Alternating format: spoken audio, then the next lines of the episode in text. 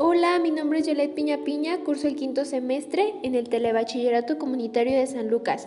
Les presentaré los temas de diversidad cultural, pluralismo cultural, interculturalidad, multiculturalidad, arte primitivo, arte prehistórico, arte occidental y arte popular. Como primer tema, la diversidad cultural es la variedad de culturas que existen en la humanidad, las cuales se distinguen entre sí a través de un conjunto de expresiones que les son propias. Esto quiere decir que son elementos que permiten caracterizar a cada cultura de manera específica. Es importante ya que constituye un valor patrimonial a la humanidad y promueve el pluralismo cultural, estimulando el desarrollo y la fuente de creatividad. Algunos ejemplos es el idioma, la religión, la gastronomía, costumbre, costumbres y tradiciones. Después tenemos el pluralismo cultural. El pluralismo cultural es un modelo de organización social que cree posible la convivencia armoniosa en sociedades que cuentan con diferentes etnias culturales, religiosas y lingüísticas. Se caracteriza porque tiene como objetivo preservar la identidad de los grupos culturales diferentes y promueve el respeto por las diferencias. Como tercer tema tenemos la multiculturalidad.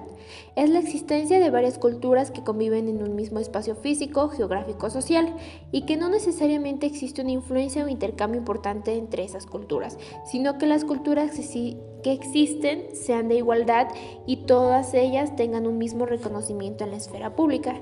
En cambio, la interculturalidad se refiere a las relaciones de intercambio y comunicación igualitarias entre grupos culturales que son diferentes, como son los intercambios internacionales, aprender otros idiomas y los procesos de interrelación y comunicación de saberes. Después está el arte primitivo. Se le llama arte primitivo a distintas tendencias artísticas que tienen en común el ser consideradas tradicionalmente como marginales o antiguas. Algunos ejemplos podrían ser las pinturas rupestres y una máscara, una máscara mortuoria.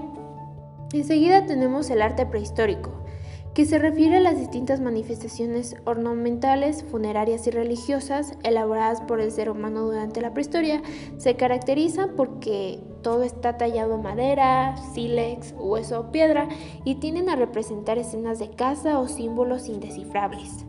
Como penúltimo tema tenemos el arte occidental, cuando hablamos del arte occidental hacemos referencia a la historia del arte aplicada a la civilización occidental.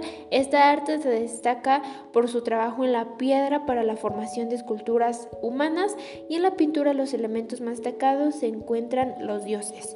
Por último, el arte popular se refiere a la arte y manifestaciones artísticas consumidas por el más amplio público y las más reconocidas. Bueno, hemos llegado al final de este podcast, espero les haya gustado y muchísimas gracias por su atención.